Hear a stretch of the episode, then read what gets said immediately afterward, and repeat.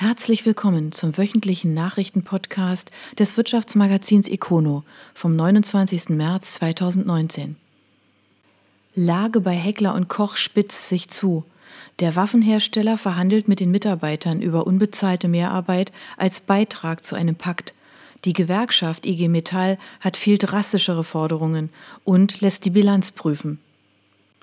Oberndorf Derzeit verhandeln die Geschäftsführung von Heckler und Koch sowie die Arbeitnehmervertreter über Mehrarbeit und einen Gehaltsverzicht. Auf der Forderungsliste des tarifgebundenen Unternehmens stehen zweieinhalb Stunden Mehrarbeit pro Woche sowie der Verzicht auf 400 Euro. Ein Sprecher bestätigte die Verhandlungen, nannte aber keine Details.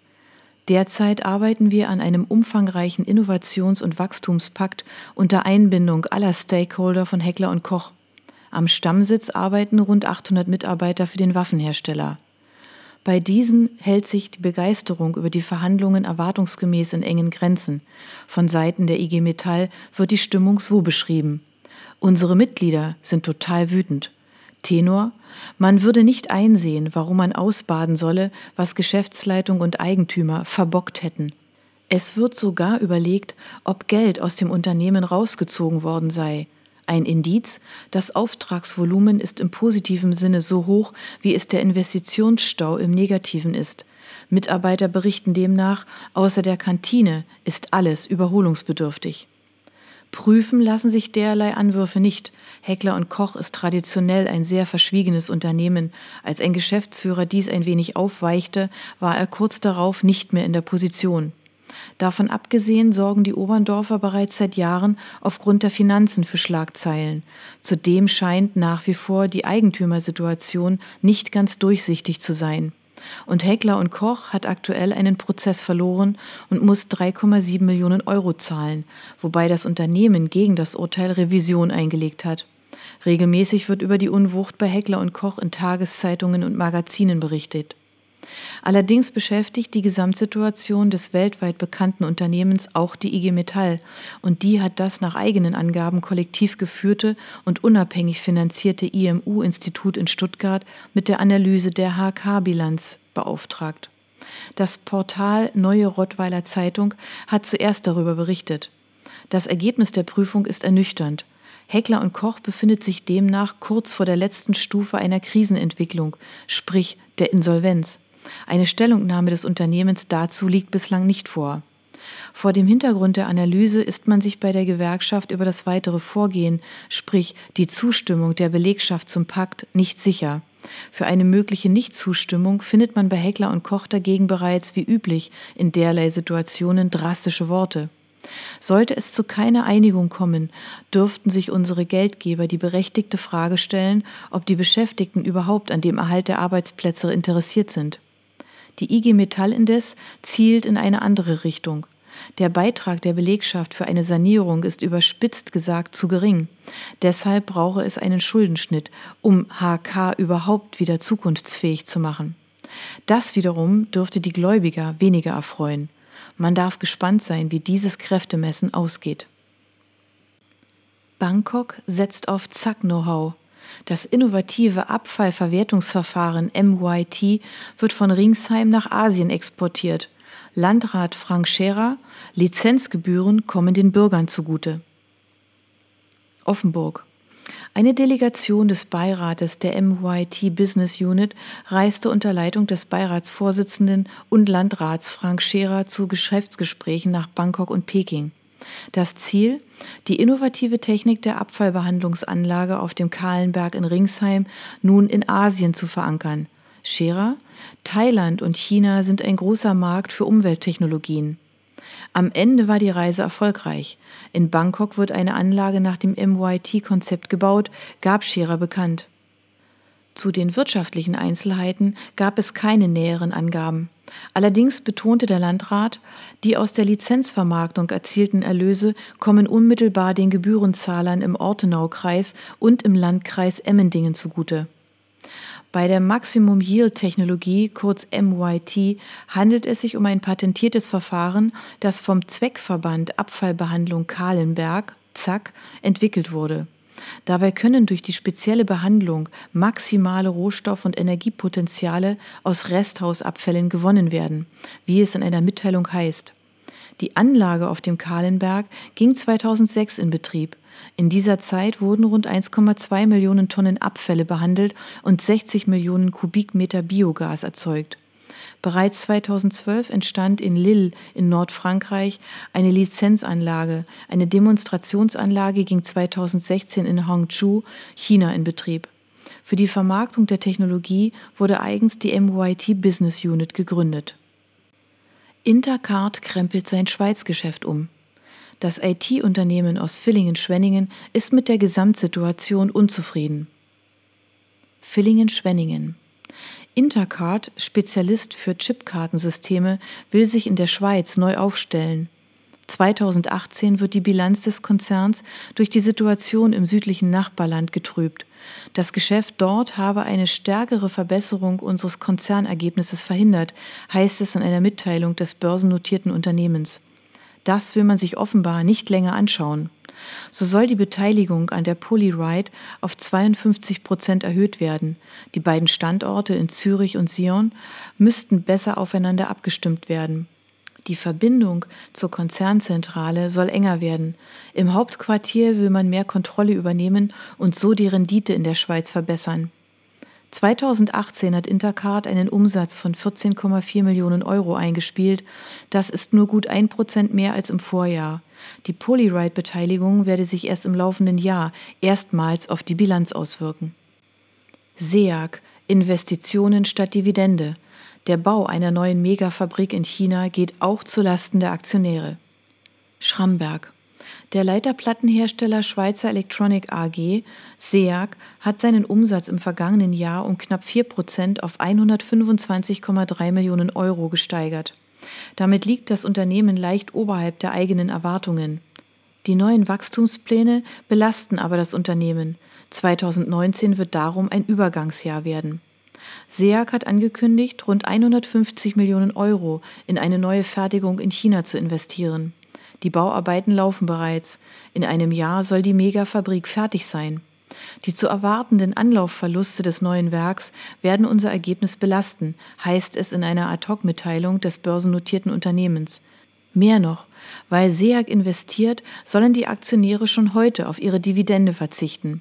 So schlägt der Vorstand vor, dass in diesem Jahr keine Dividende gezahlt wird Größter Aktionär ist der chinesische WUS-Konzern, dem fast 30 Prozent des Unternehmens gehören. Doch auch die Familie Schweizer ist mit gut einem Viertel der Anteile weiter prominent vertreten. 28 Prozent der Anteile befinden sich im Streubesitz.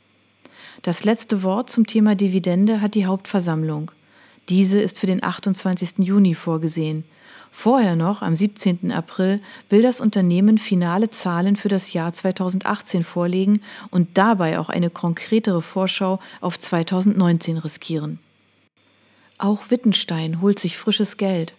Wegen der starken Nachfrage sogar doppelt so viel wie ursprünglich geplant. Igersheim. Der Antriebstechniker Wittenstein hat zum ersten Mal in seiner Geschichte ein Schuldscheindarlehen aufgenommen. Wie das Unternehmen jetzt bekannt gab, war die Nachfrage so groß, dass statt der angekündigten 40 Millionen sogar 82 Millionen Euro eingesammelt wurden. Das Geld werde zur allgemeinen Unternehmensfinanzierung eingesetzt. Wir freuen uns sehr über unser gelungenes Debüt am Kapitalmarkt, sagt Finanzvorstand Erik Rossmeißel. Die mehrfache Überzeichnung zeigt, welch hohes Vertrauen Wittenstein bei den Investoren genießt. Das Darlehen ist in zwei Tranchen mit Laufzeiten von fünf und sieben Jahren gegliedert. Wittenstein erlöst mit seinen 2600 Mitarbeitern einen Umsatz von 385 Millionen Euro. Das Unternehmen gehört zu den führenden Herstellern von mechatronischer Antriebstechnik. Der Konzern ist mit rund 60 Tochtergesellschaften in 40 Ländern der Welt vertreten. Schmalz eröffnet neues Bürogebäude. Der Handling-Spezialist gibt den Mitarbeitern am Stammsitz Freiräume auf 3500 Quadratmetern Fläche. Glatten. Nach rund anderthalb Jahren Bauzeit hat Schmalz am Stammsitz einen Büroneubau mit fünf Stockwerken und 3500 Quadratmetern Fläche eröffnet. Im Innern der Entwicklungs- und Vertriebszentrale mit dem offiziellen Namen B3 ist Platz für 150 Arbeitsplätze. Als besonders fortschrittlich stuft das Unternehmen zwei Kreativräume ein. Im Innern können die Mitarbeiter verschiedene agile Arbeitsmethoden anwenden. Die Möbel dafür wurden teilweise von den Auszubildenden des Unternehmens gefertigt. Und noch eine Besonderheit weist der Bau auf. Zur Kühlung wird unter anderem die Luft aus einem Felsspalt genutzt. Zur Investitionssumme machte das Unternehmen keine Angaben.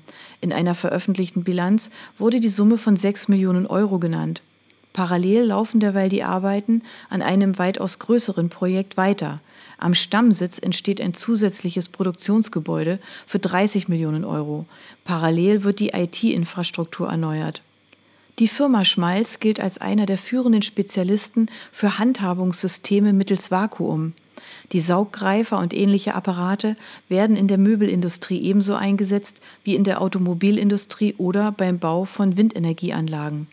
2017 hat das Unternehmen rund 127,5 Millionen Euro umgesetzt, ein Sprung um rund 16 Millionen Euro gegenüber dem Vorjahr, was einerseits auf einen Auftragsschub aus dem Ausland zurückgeht, sowie auf die Übernahme der GPS-Gesellschaft für Produktionssysteme aus Stuttgart. Testo zieht nach Titisee. 2018 war für den Messtechniker aus dem Schwarzwald wieder ein Rekordjahr. Titisee Neustadt Lenzkirch. Der badische Messtechniker Testo hat 2018 den höchsten Umsatz der Firmengeschichte eingespielt und auch bei den Mitarbeiterzahlen einen absoluten Höchstwert vermeldet. 2018 ist der Umsatz um gut 7 Prozent auf 316 Millionen Euro gestiegen. Testo beschäftigt aktuell mehr als 3000 Menschen. Einige von ihnen sitzen auf gepackten Koffern, denn seit der zweite Gebäuderiegel in Titisee fertig ist, wurden viele Unternehmensbereiche von Lenzkirch hierher verlagert. So ist der offizielle Sitz des Unternehmens jetzt in Titisee und nicht mehr in der historischen Heimat. Lenzkirch stünde aber nicht in Frage. Hier würden künftig Fertigung und fertigungsnahe Bereiche zu Hause sein. In Titisee hingegen seien marktorientierte Bereiche, also etwa der Vertrieb, Forschung und Entwicklung und eben dann auch die Verwaltung ansässig. Mehr als die Hälfte der aktuell 3175 Mitarbeitern sitzt im Landkreis Breisgau-Hochschwarzwald. Neben Lenzkirch und Titisee hat Testo mit seiner Tochterfirma TIS noch einen großen Standort in Kirchzarten am Fuße des Schwarzwalds. Weitere 54 Mitarbeiter sind in Berlin. Im Ausland sind es noch 1264 Mitarbeiter, davon die Hälfte außerhalb Europas. Während in England gerade eine Sonderkonjunktur wegen der unklaren Brexit-Lage zu spüren sei, lassen nationale und globale Konjunktur stark zu wünschen übrig. Testo wartet noch darauf, dass die neue digitale Strategie auch zu massiven Umsatzanstiegen führt. Diesen Impuls hatte man für 2018 fest eingeplant, gekommen sei er aber nicht. Male hebt den Zeigefinger. Der Autozulieferer steckt in der Auftragskrise. Werden nun Stellen gestrichen? Stuttgart. Dieselkrise, internationaler Handelskonzern. Male steckt in einer Auftragskrise. Darum hat der Konzern, der zu den 20 größten Autozulieferern der Welt gehört, sich einen Sparkurs verordnet. Die Kosten müssen runter, ein Stellenabbau scheint nur mehr eine Frage der Zeit zu sein. Und der könnte auch die deutschen Standorte treffen. Jeder sechste der knapp 80.000 Arbeitsplätze bei Male ist in Deutschland. Bis zum Ende des Jahres gibt es noch eine Beschäftigungsgarantie, doch was danach passiert, weiß heute noch keiner. Aus dem Malewerk im südbadischen Zell ist zu hören, dass die Absatzkrise in der Produktion angekommen sei. Mitarbeiter befänden sich zum Teil seit Wochen im Zwangsurlaub. Die letzten Reserven der Zeitkonten werden geplündert. Ob und wann es wieder aufwärts geht, ist unklar. In Zell beschäftigt Maler aktuell 560 Mitarbeiter. Heideldruck. Finanzspritze aus China ist perfekt. Der neue Ankeraktionär bringt fast 70 Millionen Euro mit doch was geschieht mit dem Geld? Heidelberg. Die angekündigte Kapitalerhöhung durch einen chinesischen Investor ist perfekt. Die Masterwork Group übernimmt 8,5 Prozent der Aktien der Heidelberger Druckmaschinen und zahlt dafür 69 Millionen Euro. Heideldruck braucht das Geld, um seine digitale Agenda umzusetzen. Wie berichtet, will das Unternehmen künftig nicht mehr nur mit dem Verkauf von Druckmaschinen Geld verdienen. Vielmehr soll es eine Art Abo-Modell geben, bei dem Druckereien nur nach Verbrauch abrechnen. Die Druckereien könnten so auf die millionenschwere Anschubfinanzierung für die neue Maschine verzichten. Heideldruck will seine Kunden dafür aber auch mit Verbrauchsmaterial wie Papier und Farbe beliefern. Masterwork und Heidelberg kooperieren bereits seit fünf Jahren. Die Chinesen sind stark im Verpackungsgeschäft, eine jeder Sparten, die Heideldruck für sich selbst als zukunftsträchtig identifiziert hat. Durch den Einstieg des Investors solle auch dieser Bereich künftig neuen Antrieb erhalten. Enid ist mit dem Ergebnis unzufrieden. Trotz wachsender Geschäfte sinkt die Rendite. Vorstand ausgetauscht. Karlsruhe. 6% Umsatzwachstum, 15% mehr Aufträge. Die Voraussetzungen für ein gutes Jahr sind beim Verkehrsspezialisten Enid eigentlich gegeben. Doch die Karlsruher IT-Firma hat nicht genug daraus gemacht, denn der Gewinn verringert sich spürbar. Bei einem Umsatz von 145 Millionen Euro bleibt unterm Strich nur noch ein Plus von 2,4 Millionen Euro, ein Drittel weniger als im Jahr zuvor. Der Vorstand sei damit nicht zufrieden, heißt es in einer Ad-hoc-Mitteilung des börsennotierten Unternehmens. Unser vordringlichstes Ziel ist es, die Trendwende in der operativen Ergebnisentwicklung zu schaffen, so Vorstandschef Gottfried Greschner im Rahmen einer Pressekonferenz. Darum soll in diesem Jahr deutlich weniger Gewinn an die Aktionäre verteilt werden. 12 Cent werde man vorschlagen, voriges Jahr waren es noch 22. Vor fünf Jahren hatte Init sogar 80 Cent gezahlt. Greschner und seiner Frau gehören selbst knapp 43 Prozent der Anteile, knapp 52 Prozent der Papiere sind jedoch im Streubesitz. Die Voraussetzungen für ein gutes Jahr sind wieder mal da. Der Auftragseingang im Vorjahr lag mit 162 Millionen Euro um 22 Millionen Euro oder 15 Prozent über dem des Vorjahres. Der Auftragsbestand zum Jahresende lag mit 143 Millionen Euro sogar um 22 Prozent höher als ein Jahr zuvor.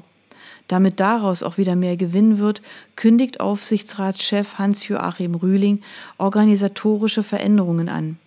Was genau das heißt, ist noch nicht bekannt. Zur Architektin dieses Plans könnte aber Jennifer Bodensee werden. Sie ist seit Oktober 2018 Finanzchefin von Init und hat die Nachfolge von Hans Heribert Besch eingetreten. Transport Betz gibt wieder Vollgas.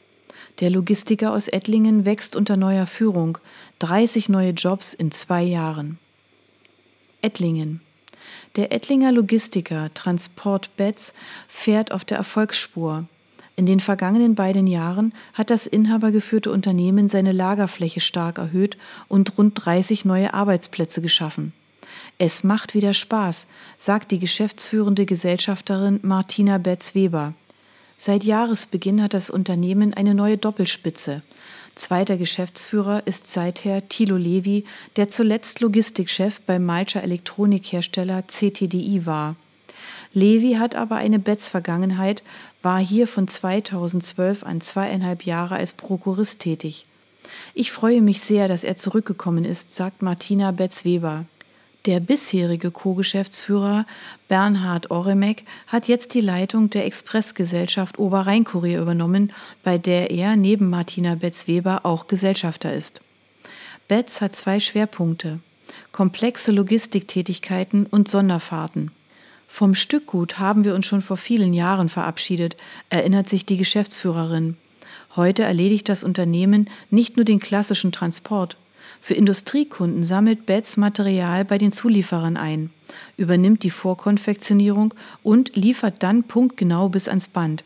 Große Industrieunternehmen aus Nordbaden zählen zu den Kunden. Sonderfahrten sind bei Betz vor allem Aufträge aus der Industrie, die kurzfristig, also ungeplant anfallen. Innerhalb einer Stunde muss dann ein 7,5 Tonner bereitstehen. Auch Lkw-Ladungen rücken mal spontan auf den Plan. Natürlich haben wir da etwas mehr Vorlauf, so Betz Weber. Ein neuer Großauftrag zum 1. April sorge dafür, dass der Jobmotor noch einmal angeschmissen wird. Aktuell zählt das Unternehmen 120 Beschäftigte, 30 mehr als noch vor zwei Jahren. Der Umsatz ist auf 14 Millionen Euro gewachsen, Tendenz steigend. Und auch in der Fläche hat Betz zugelegt.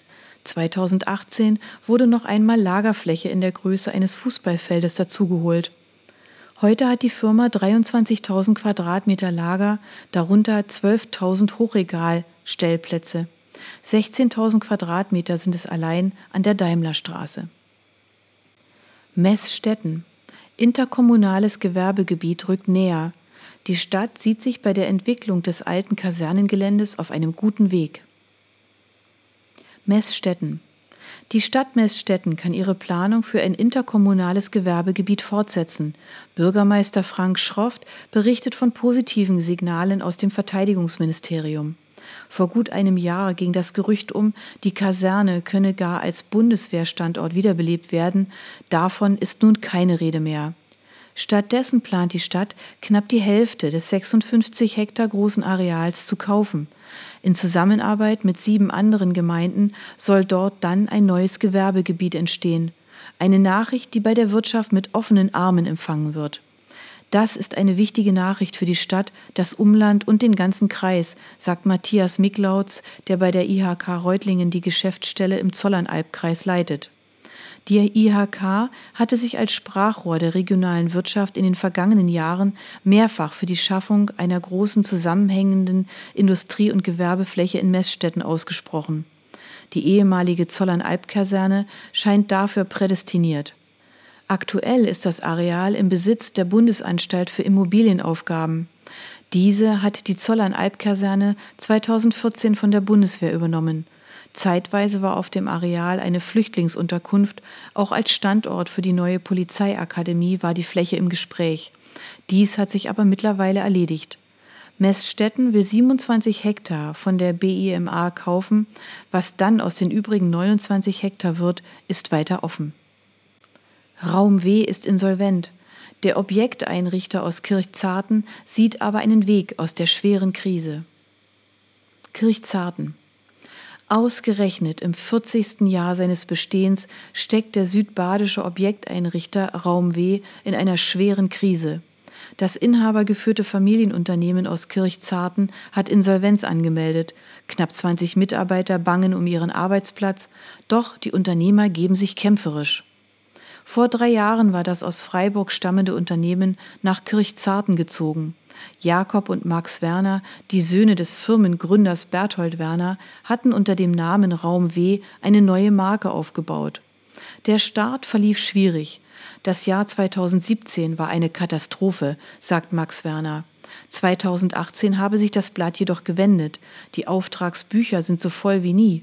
Der Umsatz habe sich auf drei Millionen Euro nahezu verdoppelt. Doch nun gibt es neue Probleme. Ein Großkunde aus der Schweiz zahlt nicht. Die Firma mit gut 400 Mitarbeitern habe selbst Insolvenz angemeldet. Der Forderungsausfall ist bei Raum W nicht versichert. Da habe man keine andere Möglichkeit gesehen als eine Sanierung per Insolvenz. Ende Februar war Werner den Weg zum Amtsgericht gegangen. Anfang Mai werde voraussichtlich das Regelverfahren eröffnet. Bis dahin kommen die Gehälter aus dem Insolvenzgeld der Arbeitsagentur. Das Beispiel zeige, wie wichtig Waren Kreditversicherungen von Großaufträgen im Mittelstand seien, sagt Sebastian Schmidt vom Versicherungsmakler Südvers aus Au. Wer dort spare, spare an der falschen Stelle. Wer hinfällt, muss auch wieder aufstehen, sagt Max Werner. Der Jungunternehmer gibt sich kämpferisch. Man suche nach Lösungen, neue Gesellschafter ins Boot zu holen. Denkbar sei etwa, dass sich der bisherige Vertriebsleiter Christian Schmidt engagiert, was dieser auf Nachfrage auch bestätigt. Doch auch mit externen Geldgebern liefen Gespräche. Hoffnungsvoll sei, dass man von allen Seiten Unterstützung erfahre, so Schmidt. Hier geben alle Vollgas, sagt er und lobt ausdrücklich die Mitarbeiter. Doch auch regionale Kunden und Lieferanten stünden zu dem Unternehmen. Ändern soll sich die Ausrichtung. Die eigene Werkstatt werde kurzfristig aufgegeben. Diesen Plan hätte es aber unabhängig von der aktuellen Lage schon gegeben.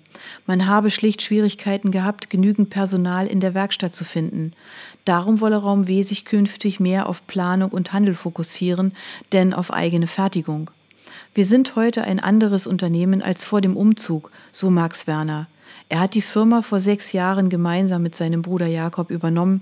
Dieser leitet heute das Büro und den Vertrieb in Konstanz. Max Werner führt die Geschäfte in Südbaden. Auf Nachfrage räumt Max Werner Fehler ein. Er habe aus dem Vorfall gelernt. Die Insolvenz des Schweizer Kunden sei allerdings nicht absehbar gewesen. Man hätte dessen Liquidität im Vorfeld geprüft. Man habe viele Kunden, mit denen man dauerhaft und auf Vertrauensbasis zusammenarbeite. Das werde auch in Zukunft so sein. Das waren die Nachrichten des Wirtschaftsmagazins Econo vom 29. März 2019. Ihnen gefällt unser Podcast? Dann abonnieren Sie ihn doch ganz einfach. Sie finden uns auf Spotify, SoundCloud, iTunes und vielen anderen Plattformen. Sie möchten mehr zu Personalien, Events oder verschiedenen innovativen Themenschwerpunkten erfahren? Dann schauen Sie doch bei uns auf econo.de vorbei. Wir freuen uns auf Sie.